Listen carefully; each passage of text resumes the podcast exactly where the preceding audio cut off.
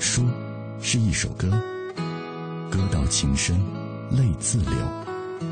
书如一樽酒，酒将醉时，笑与愁。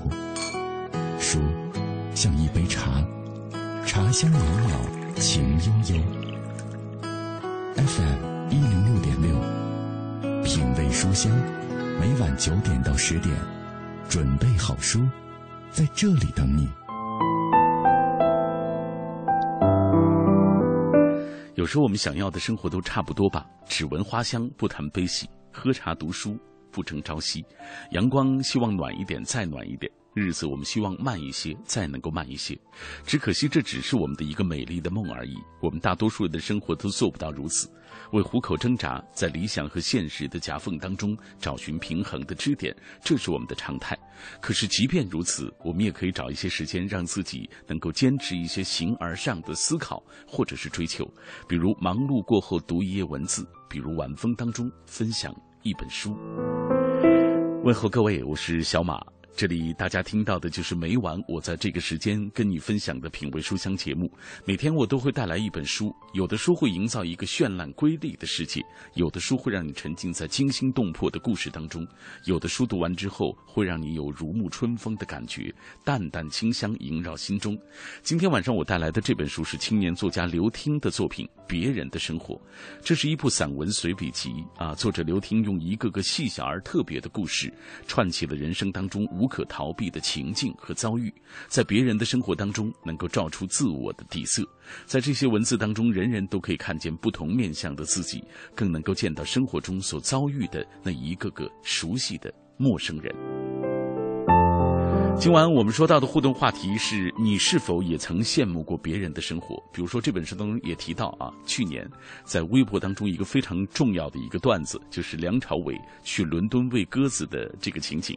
呃，在伦敦的某一个广场上喂了一下午鸽子，不发一语，当晚再飞回到香港。网络当中当时有很多啊，这个段子也被转发和评论了很多很多次，大家的热情似乎也表明每个人都向往着别人的生活。那么你是否也是这样呢？今天晚上。欢迎各位来说一说，联络小马的方式有两种方式，各位记好了：微博、微信。微信参与的方式是新呃，微信公众平台上搜索“文艺之声”四个字。现在我们文艺之声啊，所有的节目共同都用这同样的一个微信的平台，大家在这一时间发送微信过来，我就能够看到。微信公众平台上搜索“文艺之声”，而微博参与的方式，新浪微博中搜索“品味书香”或者“小马 DJ”，你就可以在第一时间找到我。了，当然，呃，这个今天我们也依然会在所有留言的朋友朋友当中选出两位幸运听友，为他送出由当当网独家提供的百元购书券。所以欢迎各位啊，通过微博、微信的方式来跟我们一起分分享。今天我们说好了，要从微信当中选一位，微博当中选一位。当然，今天是周五，在正式为大家介绍这本书之前，我们还是要先来关注本周的阅读畅销榜。这周我们特别关注的是中国图书评论学会评选出的。二零一四年四月份的大众好书榜的十本上榜好书，当然除了这个大众好书榜之外，还有当当网本周啊销售排行榜的情况。接下来我们就一起打开本周的阅读畅销榜。阅读畅销榜。我们接下来要一起打开本周的阅读畅销榜。那经过严格的推选程序，中国图书评论学会日前发布了二零一四年四月，也是第二期的大众好书榜，一共有十种图书上榜。那我本人也被邀请参加了这次的评选工作。当然，因为每个月的评选都被分成了多轮，比如说有出版界代表、有媒体代表，还有业界专家，应该说程序是非常严格的。我参加的就是媒体代表队的这样一个评选工作。来听一听最终入选的十本书当中，电波那端的你曾经读到过哪几本？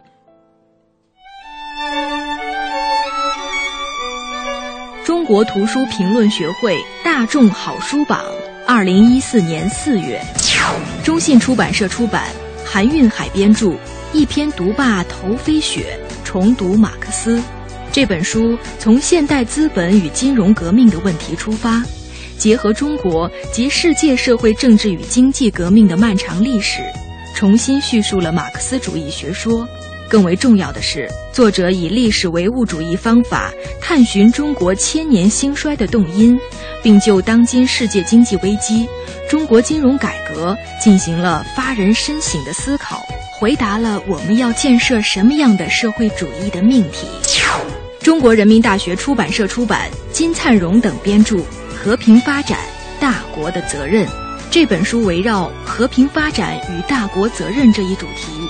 深入阐释了中国所扮演的国际角色、承担的国际责任、发挥的作用，从维护世界和平、促进共同发展方向，详细介绍了中国在承担国际责任方面的成就，全面展示了中国作为一个负责任大国的风范和作为。中国经济出版社出版，池福林主编，《市场决定十八届三中全会后的改革大考》。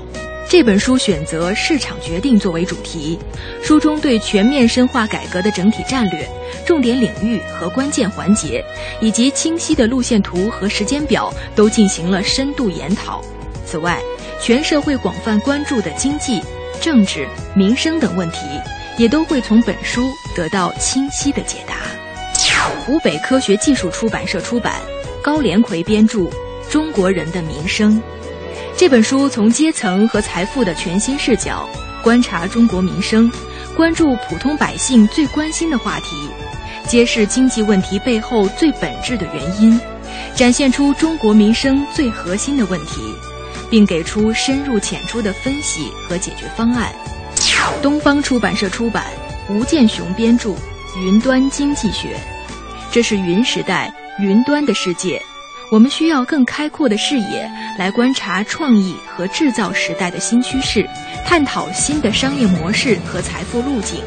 这本书探讨了当下经济氛围中的各个维度和空间，把经济与人性、商业与消费、事态与心理结合起来，并融入了为上百个一线企业品牌服务的心得与启发，引导我们去思考，进而步入云创意和制造的时代。机械工业出版社出版，陈光峰编著《互联网思维：商业颠覆与重构》这本书是国内第一本系统论述互联网思维的书籍，结合当前的最热事件与高速成长企业背后的成功法门，运用大量的案例解读，来尝试构建一套关于互联网思维的知识体系。强调互联网不仅仅是可以用来提高效率的工具，是构建未来生产方式和生活方式的基础设施。更重要的是，互联网化应该成为我们一切商业思维的起点。浙江文艺出版社出版，陈丹燕编著《我的旅行哲学》这本书是《行走时代》陈丹燕旅行文学书系系列图书第一集的首发本。作者陈丹燕是当代都市文化的代言人，她的作品获得多种国际文学奖项。她还是中国作家中第一个走出国门的背包客，边走边写二十余年。这本书中既有对作者旅行世界的描述，也有对我们为什么旅行的追问，更有对路上的精神与物质的观望与思考。上海财经大学出版社出版，袁岳编著《青春不应被浪费》。这本书中，袁岳针对“青春就应该被浪费”的说法，以诚挚的态度、生动的例子、丰富的经验，启发在路上的人找到内心呼应，在走向成熟社会人的主动转变中，感悟出属于你独有的折腾信仰。既有对青年主动成长的唤醒，也有对追梦成长过程中的具体建议。中信出版社出版，大卫·阿古斯编著。陈庭君翻译《无病时代》这本书是乔布斯的主治医师大卫·阿古斯博士的一部畅销保健图书。他重新解释了传统健康与疾病观念上的偏误，带领读者回头审视现代医学发展至今对健康的认知，放弃继续迷信许多实际上正在伤害我们、折损我们生命的神话。作者通过这本书告诉读者今日医学中攸关生死的最新发展。并将尚无定论的研究呈现给大众，让大众根据自己的身体特点做出选择，借助医学发展中的先进技术，通过科学的方法确立预防之道，真正开始迈向免于痛苦的无病时代。接力出版社出版，瑞典作家沃尔夫·史塔克编著《艾娃、艾瑞克松绘图，赵青翻译，《爸爸带我看宇宙》。这本书讲述了在一个秋天的傍晚，当牙医的爸爸决定带着儿子去看宇宙，他们看见了小石头上的蜗牛，看见了夜空中闪亮的群星，看见了微风里摇动的荠花草穗，那情境既亲切又奇妙。这位爸爸是一位诗人，他使一次寻常的散步变成一段温暖的旅程，永远印刻在儿子心中。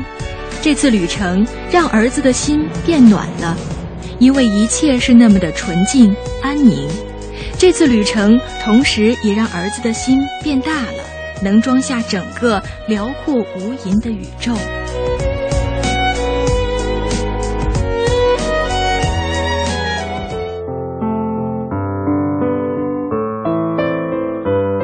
刚才我们为大家介绍的就是中国图书评论学会评选出的二零一四年四月份大众好书榜的十本上榜好书。接下来我们要来关注当当网提供的本周图书畅销榜。Hello，大家好，我们首先来关注当当网新书热卖榜第十名。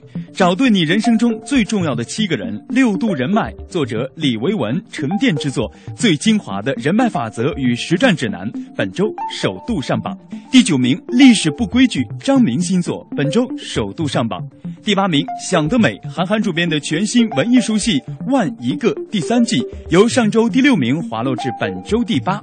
第七名，世界与你无关，丁丁章二零一四年最新作品，本周首度上榜。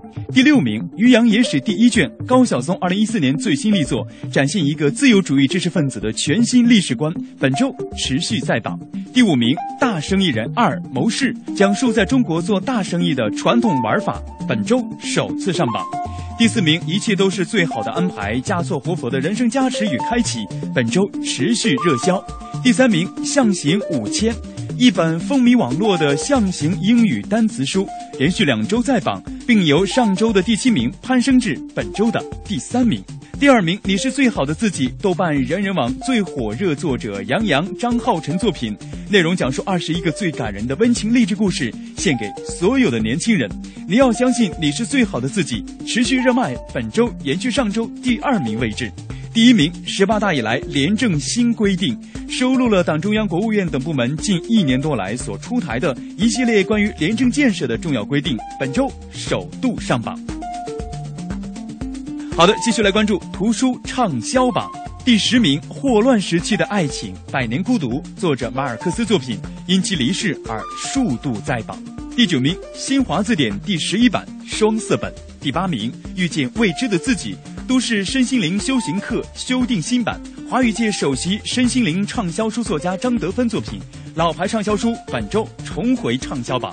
第七名，《大清相国》，著名作家王岳文作品，讲述康熙年间一代名相陈廷敬铁腕之力的故事。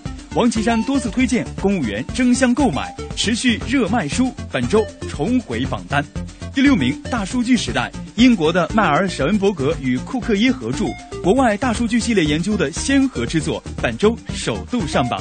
第五名，目送龙应台作品，连续数周在榜，本周排名上升一名至第五名。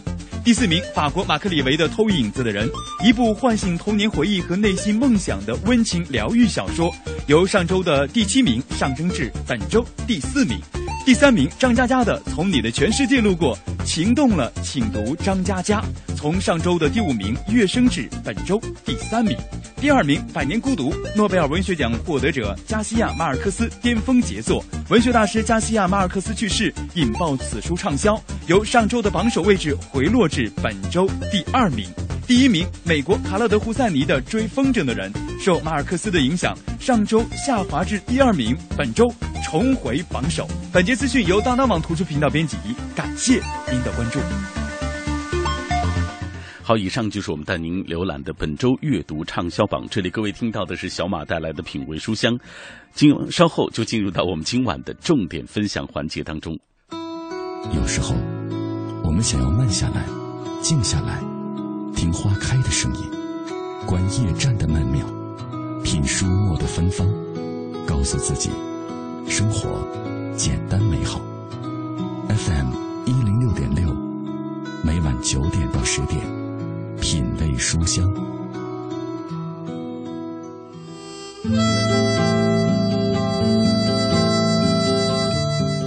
常常听到有朋友这样说：每天的生活，大家都是忙忙碌碌的，这样的匆忙可能会让很多人觉得疲惫，甚至是麻木。呃，麻木。当然，我也有这样的同感。但是好在我的快乐也源于这样的一种匆忙当中，选书、找嘉宾、采访、做片花等等。如果你在这里停留的时候，能够多少觉得有一点收获，或者是有了好久没有的想翻一下书的冲动，那就是我此刻最大的一种快乐了。我是小马，问候电波那一端每一个你。今天晚上我带来的这本书来自于青年作家刘听的作品《别人的生活》。那为了更好的为大家介绍这本书，今天晚上特别请到了刘听走进直播室。你好，刘听。你好。嗯，呃，刘听呃跟我们一起来分享的就是他的最新的作品《别人的生活》。呃，这是刘听第一次上广播节目啊。对对对，是第一次。因为我看你发微博说挺恐惧自己的声音从这个话筒之类的地方传出来的。对，是有这样的一个一个心理 心理阴影啊。呃，起码有一点恐惧。其实这一刻挺好的啊，大家放松聊聊天哎，很新鲜的一个过程。你说到自己在上大学的时候，其实，在金五星，就是北京的一个 市场，买到过这个十几块钱的就半导体。对。呃，就通过那个半导体，其实听到了很多广播节目。但是自己真正上节目还是第一回，还是第一回。以前都是在广播的那一端听，嗯，今天终于走到了这一端。好，呃，希望电波那一端的朋友也发来微博或者是微信啊，告诉刘听，呃，他的这个这一刻你听到他的声音的感受吧，让他增加一点自信心。其实这本书当中也有篇你写到的声音啊，呃，这篇叫做《声音舞蹈》啊，呃，其实看这篇我就觉得，其实你对声音挺敏感的。给大家讲一讲，来，我对声音其实是呃非常敏感，因为就是我这里面写到，我有一次是耳朵得了一个中耳炎，然后去医院做了穿刺，呃，在生病的那段期间呢，我的耳朵里有有一种像是有一团气体在这里面，嗯，然后他就把我和这个世界隔开了，我当时就呃很难受，但是又很特别。当我去做了这个小的手术之后，这个世界仿佛就通过这个小孔重新帮我打开了一样。嗯，所以这个从那一刻起，声音对我来说就和以前有所不同了。因为之前声音对我来说就是一个本然的东西，嗯，就天然存在的，我们每个人都会这么感觉到。没错。当那一天之后，我会发现声音不是一个天然的东西，声音是一个我们意识到的东西。嗯，如果我有意识的去倾听某些东西，很多声音就会被放大。很多声音的特点，很多声音的含义才会出来。嗯，它是这样的一个一个很有意思的一个区别。哎，所以《声音的舞蹈》这一篇就是从这么小的一个事情开始写起。大家通过刚才刘听介绍就知道，这本书当中。这些文字的内容，其实写到的就是他自己，或者说就是我们每一个人生活当中发生的一些实实在在的问题。它可能是非常细小的、非常点滴的，呃，可能是这样的东西是在别人的文本当中不容易出现的一些东西，但是被刘听敏锐的捕捉到他的这篇，呃，这本书当中啊。今天我为大家介绍的就是这本书，来给大家讲讲啊。除了声音的舞蹈这这这个故事之外啊，其他的内容他写了些什么？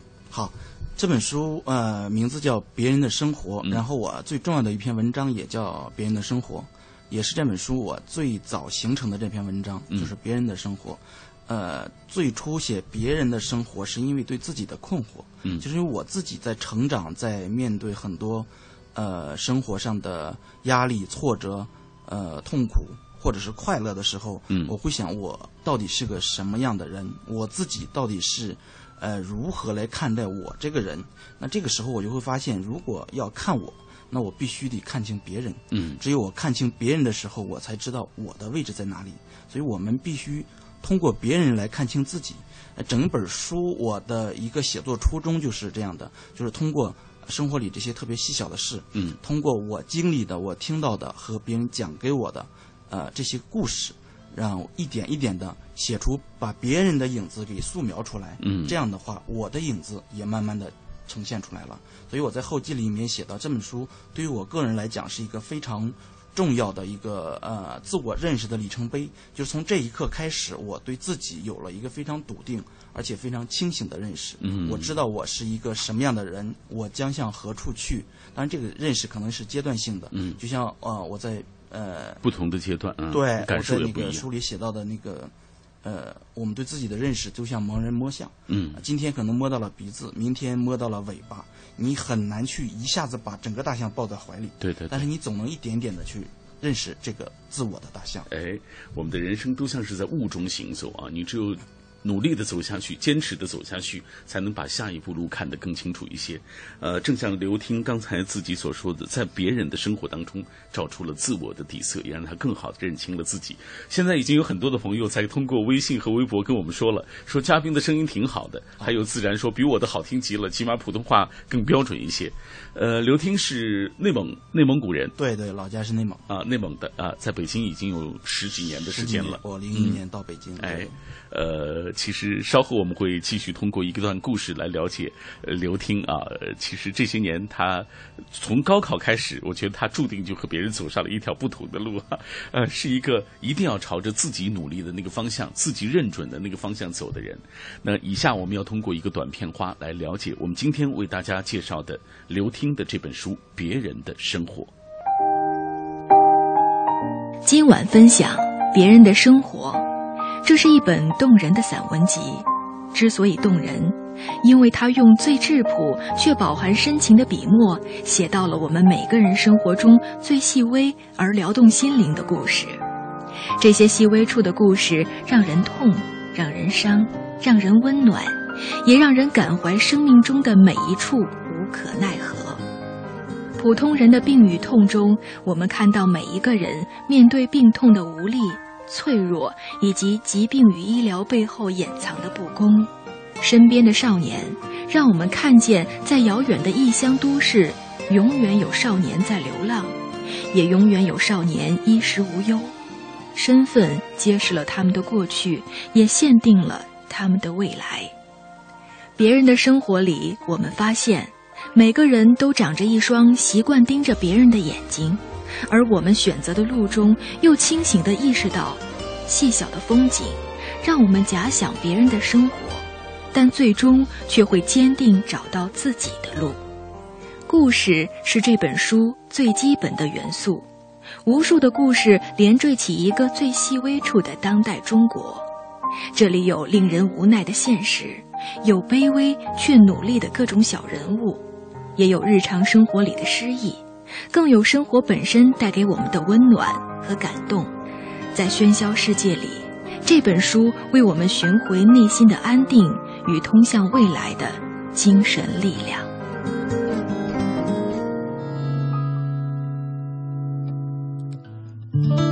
过这个短片花，我们了解到今天晚上为大家带来的这本青年作家刘听的作品《别人的生活》。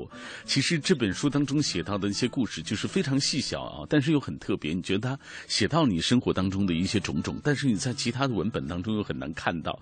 呃，其实刘听，我我说实话啊，我很难界定这本书到底是散文还是小说。今天我拿到的时候，我在读，我觉得，哎，因为这本书当中，你看有叙述，有哲理啊。呃，可能对您来说，这个是什么体力，呃，是是已经不重要了。对对对对对，嗯、因为体力不是我写作首先考虑的问题。嗯，首先考虑的问题是我想写的东西和我以什么样的方式来把我想要说的话、想要写的东西表达出来。嗯，当它形成之后，它就自成一个体力，但这个体力可能就是，呃，不太像散文，但也不太像一般的随笔。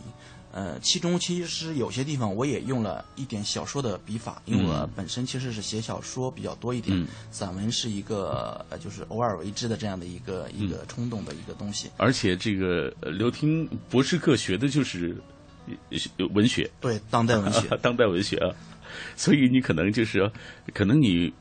呃，我在想，这样的人可能就是这种专门学这个当代文学的这种人，他们在写作的时候，可能就会特别注意。我以为会特别注意体力，或者特别注意文字的这种啊、呃、表达啊。但是实际上，这本书当中，我觉得没有你不太受这样的限制。对对，因为是这样，我虽然是研究这个，就是我做做学习的时候是研究这个东西，我对文体的概念还是比较清楚，嗯我也能够判别，嗯。但是写作其实是一个先于这个研究的东西，嗯因为它可能从我很小的时候就萌生了这种冲动，这种讲故事的冲动，嗯和写作的这种这种想法，它是先于研究的，所以它先天的就就限定了我会作为一个讲述者。就像我在别人的生活的一开端，我就在呃在说，我说别人的生活这几个字在我脑子里盘旋了太久了，它到底是一篇小说，还是一首诗，嗯还是什么样的东西？我始终没有办法，就是用这个东西来把它表述出来。嗯，好，品味书香，我们今天为大家带来的这本书就是青年作家刘听的作品《别人的生活》。听节目的过程当中，欢迎各位通过微信和微博的方式来跟我保持紧密的联络。今天晚上我们的互动话题是：你是否曾经羡慕过别人的生活呢？欢迎通过微信、微博跟我一起来分享你的观点吧。稍后再见。买汽车配件用品到西国贸汽配基地西南三环丰益桥西。凤凰汇购物中心提醒您关注路况信息。位于三元桥东北角的凤凰汇购物中心，开启一站式购物、生活、工作的体验式社交模式，零距离换乘地铁十号线机场快线。凤凰汇购物中心地铁十号线三元桥站 B 出口，五七五八一九六六。全程扫描交通路况。明天是周末了，市区公园景点和远郊旅游风景区依然是出行的热点。八点到十一点以及十六点到十八点，景区周边道路以及相邻的高速公路会出现潮汐式的车流高峰。同时，近期天气变化相对频繁，对交通也会造成一定的影响，请各位关注天气情况，遇到恶劣天气要及时调整出行计划。听天气知冷暖。好，再来一起关注天气。今天夜间阴天见多云，西部有阵雨，微风。明天白天是阴转阵雨，东风二到三级见四级，最高气温二十摄氏度，最低气温十五摄氏度。明天午后会有雷阵雨，提醒大家外出要注意携带雨具。天气多变，不宜洗车。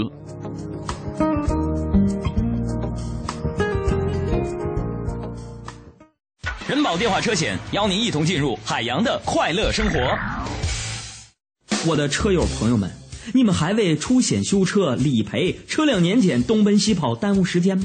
自从咱的车上了人保电话车险，验车有人代办，车辆剐蹭有人代管，修车也不用垫钱，北京三百多家 4S 店直赔。关键是商业车险不但少花百分之十五，还送大礼包呢。啥？电话多少？四零零一二三四五六七，人保电话车险，赶紧存上，立刻打啊！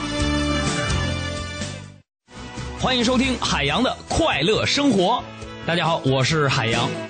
海洋呢，带着他四岁的儿子去朋友家玩那我算一下，我四岁二十三四，我就得结婚呗。那海洋跟朋友坐在客厅里边聊天啊，我儿子呢自个儿就搬了个凳子在阳台看这个车水马龙。朋友们，我儿子从小就忧伤。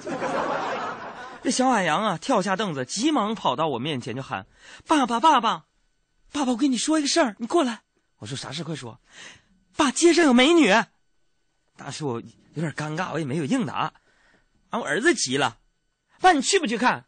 我说：“我这儿子小啊，哥哥，哎呀，去玩去。”爸，我跟你说啊，你再不去看，人家就走了啊。到时候别说我没叫你。好儿子。我送你离开千里之海洋的快乐生活，下个半点见。海洋的快乐生活由人保电话车险独家冠名播出。电话投保就选人保。四零零一二三四五六七。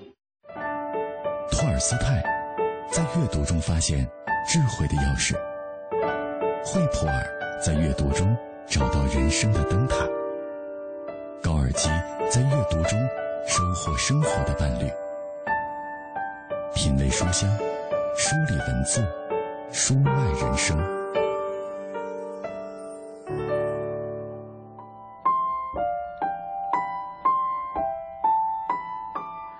有时候岁月就像阳光下的水分子，蒸发的速度会远远超过我们的回忆。若不是有人触动你的心，也许你就会以为那所有的过往都是不曾来过的。所幸总有一些东西是可以作为一把开启过去记忆的钥匙的。它或许是一段故事，一个好久不见的朋友，或许就是今晚分享的这样的一本书。今晚小马带来的这本书来自于刘听《别人的生活》，应该说这是一部散文随笔集啊。刘听也是用一个个细小而又特别的故事串起了人生当中无可逃避的那些情境或者是遭遇，在别人的生活当中。照亮自我的底色。今天晚上我们的互动话题，请各位来说一说，你是否羡慕过别人的生活，或者说别人的生活带给你的是怎样的一种感受？呃，有时候我们的这种幸福是别人仰望当中有的啊，就是我们的幸福在别人的眼中，而我们自己却是不自知。那联络小马的方式还是微信和微博，微信参与的方式是微信公众平台上搜索“文艺之声”，微博参与的方式，新浪微博中搜索“品味书香”或者“小马 DJ”，你就可以在。第一时间找到我，马上来刘婷，咱们依旧一起来关注一下大家的留言。嗯，我们看看大家怎么说。来，先关注一下微信平台当中哦，自然也是我们的老朋友。他说，人的欲望是一个很奇怪的东西，很多时候啊，我们渴望得到一些东西，得到之后却又很快失去兴致。我们手中明明里有着握着别人羡慕的东西，但是又总在羡慕别人的手里。我们向往远方，但是远方又是另一些人厌倦的地方。或许只有历经世事，才会明白，我们眼前拥有的才是真正应该珍惜的。因为远处的是风景，近处的才是人生。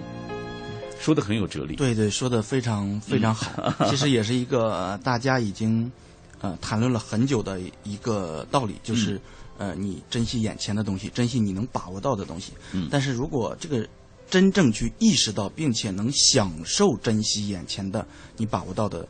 这些个美好的东西是一件非常难的事儿。没错，没错。嗯，来，我们看看微博当中朋友们的留言。今天微博的呃朋友的留言和互动非常的踊跃啊。最重要的小事，他说生活中处处有比较，小时候比分数，考上大学之后比学校，后来就比工作、比工资。我们总是喜欢拿自己的生活方式去衡量别人，拿自己的价值观和喜好评价别人的生活。现在我对待别人的生活的态度，更多的就是尊重和祝福吧。因为每个人都有选择的权利，只要你自己接受那种生活，某一个时刻内心是满足和愉悦的，那么那种生活就是值得你去尊重的。说的很好，你看，对对对，我觉得今天的网友的留言都特别有哲理，而且文采都特别好，说明我们品味书香的听众的水平很高。对对对，来继续看一看大家的留言啊。呃，岁月如风掠过，他说：“都说生活在别处，我也曾经很羡慕别人的幸福，然而随着年岁渐长。”啊，也慢慢学会了珍惜现在眼前拥有的一切吧。那些细小平凡的小幸福，细水长流的牵挂，其实才是对我来说最最重要的。麦斯说，曾经很羡慕那些说走就走的朋友，只要他们想去旅行，就永不回头，坚定自己的信念，开始属于自己的这个征途。但现在呢，我已经不再羡慕他们了，因为我知道他们也有他们。呃，这个生活当中不如意的一面，比如说充满冒险，啊，我也有自己平凡的生活，但是有时候平凡也充满了一种小幸福。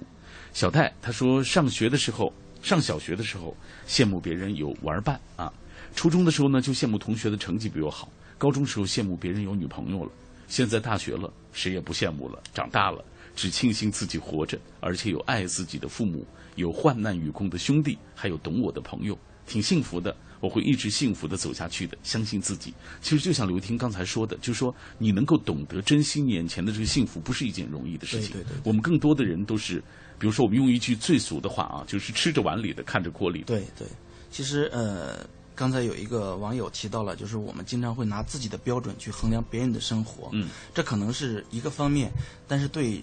让普通人最烦恼的是另外一个方面，我们老拿别人的标准来衡量自己的生活，嗯，这才是我们痛苦的地方。就是我们自己应该有自己的生活标准，既不拿它去衡量别人，也不要强行拿别人的标准来衡量自己。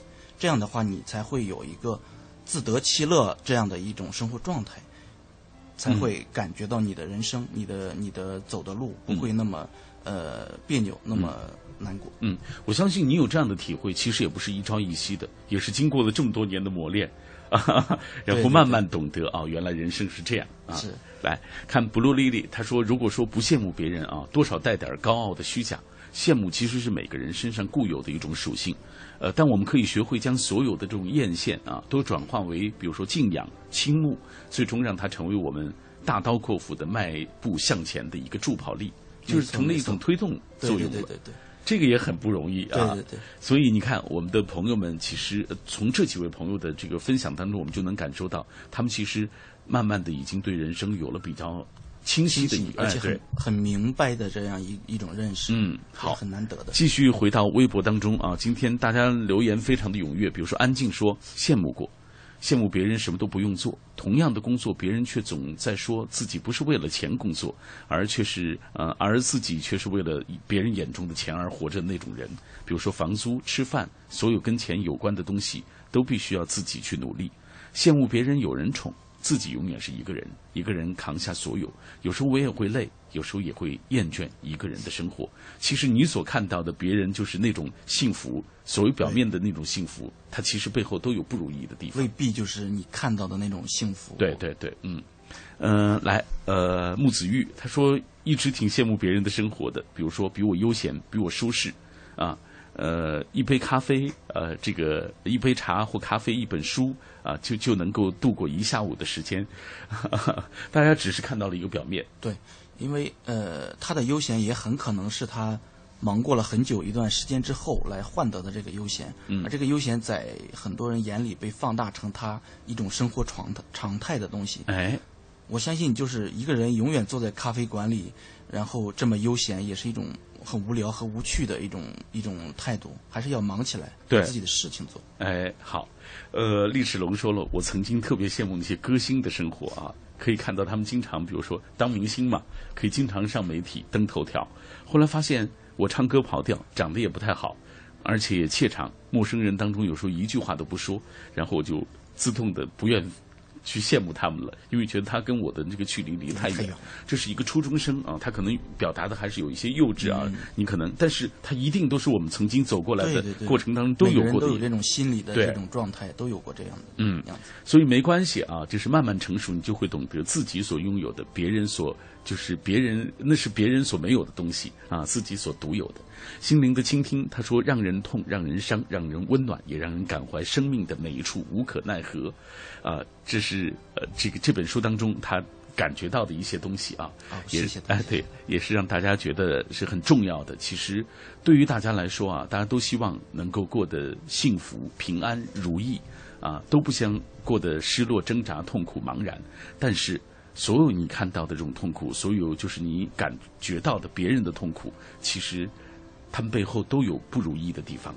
丁丁他说，在父母的口中，别人家的小孩好像学习总是总是很乖的，学习好的、懂事的；在学生的口中，别人的学校总是好的；在同事的口中，别人的上司总是体贴下属的；别人的公司福利总是最好的；别人的生活充斥着我们生活的方方面面、边边角角，总是觉得好像他们都比我们好。过好自己的生活，其实才能够成为其他人眼中的所谓别人的生活。他的意思就是很辩证，就是说我们实际上也是别人眼中的生活，我们也是在别人眼仰慕当中的，互相就像呃。我记得很早之前有一个作文的题目，在高中的时候是两个鱼缸，一个鱼缸里是一条小鱼，一个鱼缸里面是两条小鱼。嗯，然后那个一条小鱼的那个鱼缸的鱼的话，就是说羡慕两条鱼的有伴儿，两条鱼的又羡慕一条鱼的那个自由。嗯，但是换过来的话，可能他们还同样会羡慕彼此。嗯。好，品味书香，我们今天请到的就是青年作家刘听。刘听现在还在北京师范大学读博士啊，学的就是有关于文学方面的呃专业。那今天我们带来的他的这本书就是《别人的生活》。稍后我们继续通过呃一个短片，要来了解一下刘听啊，刘听以及他的作品。作者刘听，青年作家、编辑。发表小说、散文、文化评论等若干，出版有长篇小说《布克村信札》《福的年华》，曾获九九新小说家大赛新锐奖、中国文学现场项目月度推荐作品、第十九届柔刚诗歌奖新人奖提名奖、第三十九届香港青年文学奖小说组亚军、二零一二年度中国图书评论最佳书评奖、二零一四年出版随笔集。别人的生活散文集《老家》《微光与深痛》等。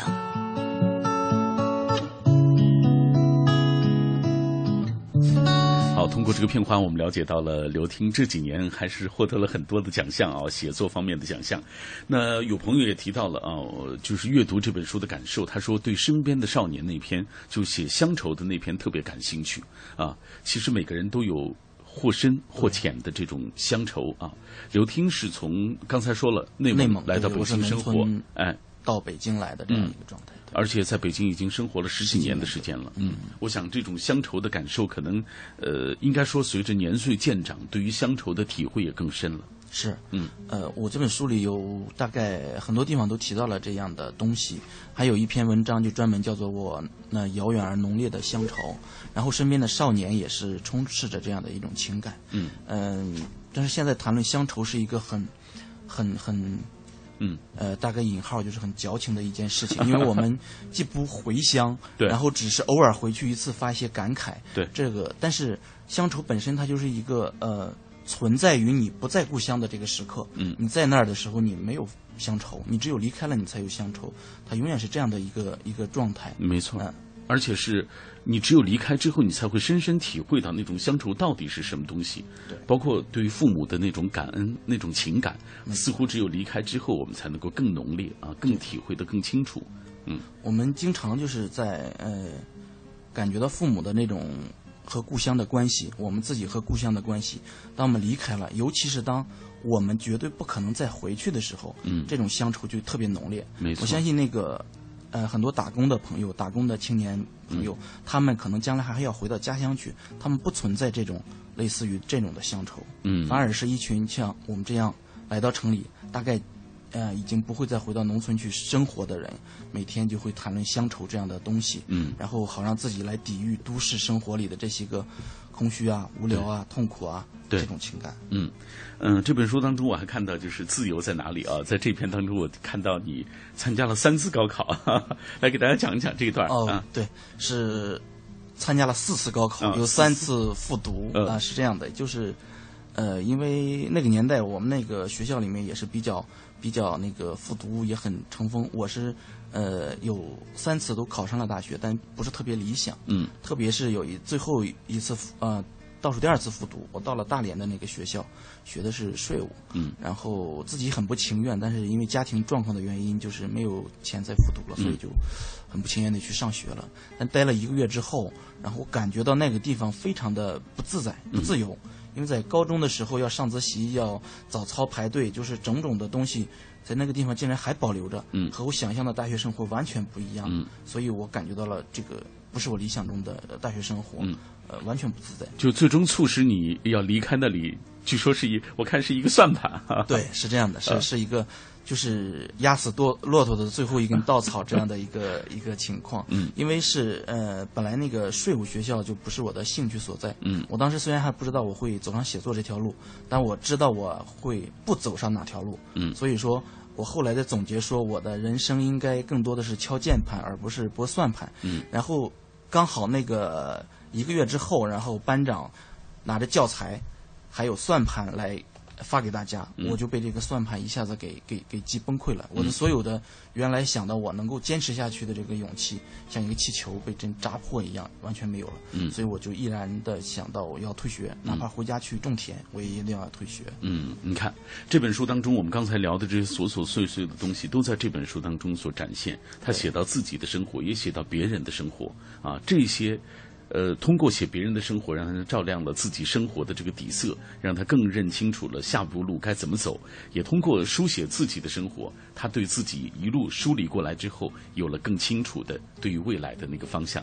这里各位听到的是品味书香，继续通过一个片花来了解别人的生活，来自刘听的这本书。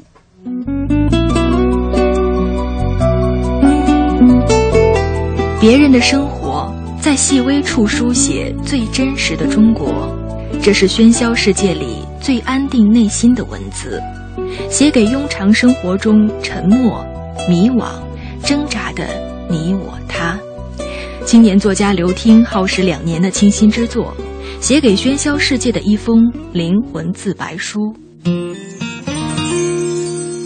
这是一部散文随笔集。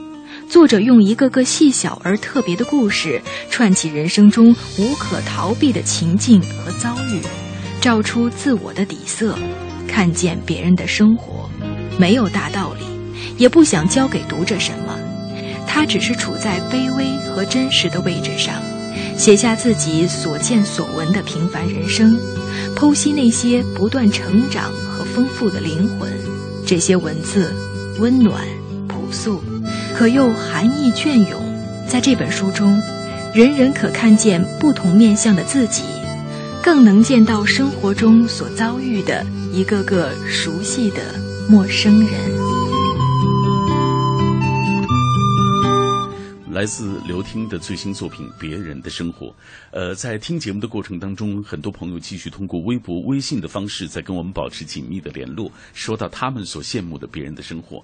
外向的孤者他说：“我羡慕过无数次啊，但后来才发现。”还是过自己创造的生活才有意义，不随波逐流，不标新立异，只做自己，这样挺好的，很不容易。其实能能懂得这点，我们在很年少的时候，可能未必真真正的懂得啊。对对。来，呃，这个苏林呃硕他说：“我只想和我爱的人能够好好的过日子，甘愿做他的小媳妇。当然，要是他也正好爱我，就更好了。” 说到这种状况，可能很多人也都有过，爱我的人。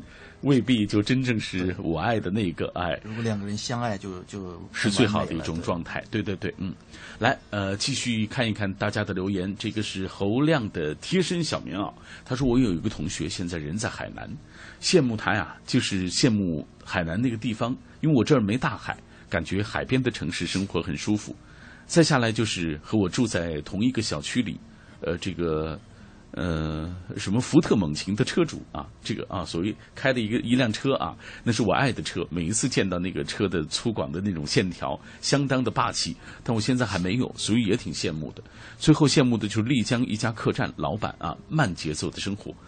这个羡慕别人的物质生活，羡慕的 挺多啊，但实际上所有你所羡慕的生活都是需要你去创造的。对啊，羡慕没有用啊。来，张幺三七幺，他说我也羡慕过别人可以不费力气干完工作，人缘很好，而自己拼命的干，最后还被人埋怨。有一段自己想不通，后来慢慢的反思，觉得你看着别人的生活多好，那也不是你自己的。只有自己去努力，才会让自己变得开心一些。所以珍惜现在所拥有的一切吧。有可能你也被别人所羡慕，说不定呢。哎，今天晚上我们为大家带来的这本书就是刘听的这本《别人的生活》啊。呃，来，我们继续打开这本书，刘听再给大家讲讲这书里的故事。呃，书里有一篇就是母亲和他的生活哲学，我能感觉到哎，刘听，就是你和母亲的关系要比你和父亲的关系要更好，更亲密一些。我能这么说吗？情感上说是更亲密一些，呃，是因为他是父子之间和母子之间是两种不同的情感状态。我和我母亲之间的感情会比较多的受他很多思维方式的影响，因为我母亲是一个相对来说思维很活泼的一个老太太。嗯，我父亲是一个小学老师，他可能永远有老师的这种状态。嗯，比如说我母亲呃有一段时间来到北京，她很多东西。打开了我的视野和我的感觉。嗯，他来到北京，有呃，经常会跟我说说你这个城里啊，味道全是臭的。嗯，因为他在乡下，乡下就是乡下的味道，很正常的这种这种田野的味道，这种村子的味道。他说北京到处都是臭的，因为有垃圾桶，有下水道。他说之前我还没有意识到这个问题。嗯，他说之后我再去体验这个味道，他确实是这种感觉。大家也可以。明天走在街上或晚上走在街上去感受一下它的空气，就像呃，你确实不是一种很香的、很清新的这种感觉，你随时会感觉到它的另外一种味道。嗯，那你所谓的母亲的生活哲学呢？呃，其实就是这样，就是说我们现在这个日常生活里，反而就没有发现这种味道。像我们在一个浑水里待久了之后，我们就不觉其浑啊。他我母亲经常会呃，会会有一些个。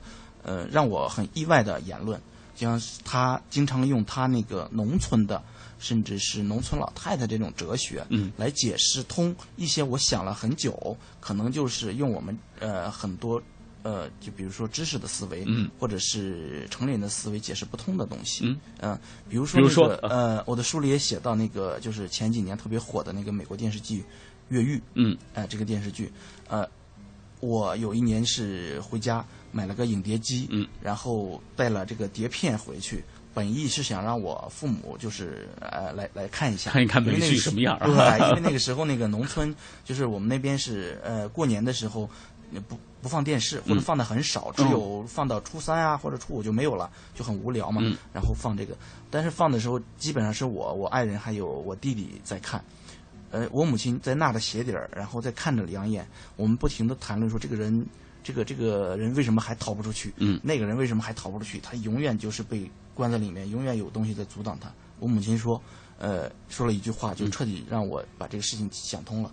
我母亲说，这些人就是命不好。嗯，哎，这是一个非常普通的农村的哲学的思考问题的方式。嗯，但是它是能够说通的。如果我们用这种思维去想，这个人是命不好，特别是在农村。很多穷人，很多命运悲惨的人，嗯，如果不去这么想，他就会觉得生命很不公平。为什么我，呃，我我是这样，哎，我是这样的，他必须这么想，他不可能去想这个是因为这个是因为那个。你说，呃。天下雹子为什么只砸我的这片地呢？嗯，他如果没有这样的一种思维方式来帮他抵御这种不公平，那他的内心就会非常焦虑。所以这也成了他们的生活哲学了。对对对对，嗯，呃，他可能在我们很多人看来比较消极。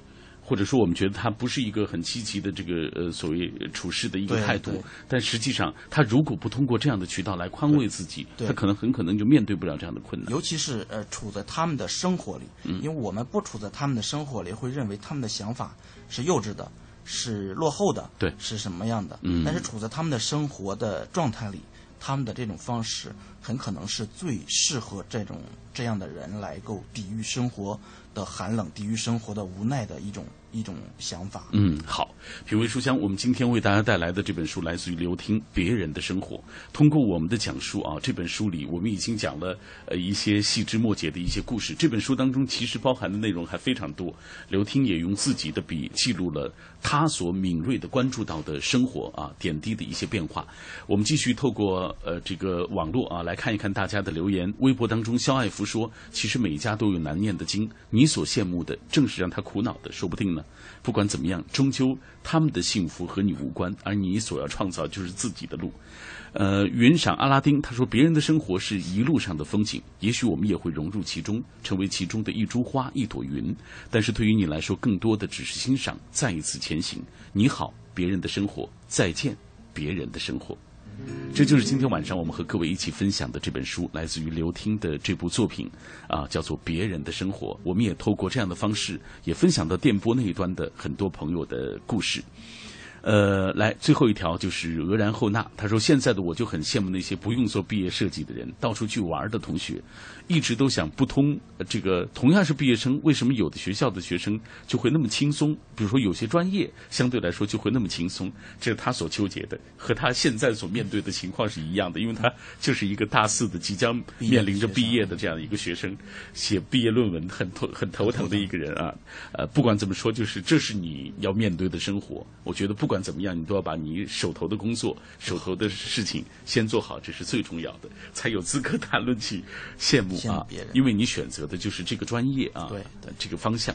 好，选出两位幸运听友，微博当中我们选出呃肖爱福啊，请通过私信的方式把你的相关的信息，比如说你的真实姓名、你的邮政编码、你的呃包括你的手机号码啊，通过私信的方方式发送过来。呃，我们在微信公众平台上就选择自然吧，我们的老朋友了啊。今天晚上选择一位老朋友，两位都是老朋友啊，希望呃能够送上来自于小马的这份祝福，也感谢刘听做客我们的节目。好，谢谢大家。哎，感谢听众朋友收听《品味书香》，明晚《品味书香》是我的搭档五科来陪伴各位来阅读，希望你可以继续的停留在我们的声音世界当中。今晚分享别人的生活，这是一本动人的散文集。之所以动人，因为他用最质朴却饱含深情的笔墨，写到了我们每个人生活中最细微而撩动心灵的故事。这些细微处的故事，让人痛，让人伤，让人温暖，也让人感怀生命中的每一处无可奈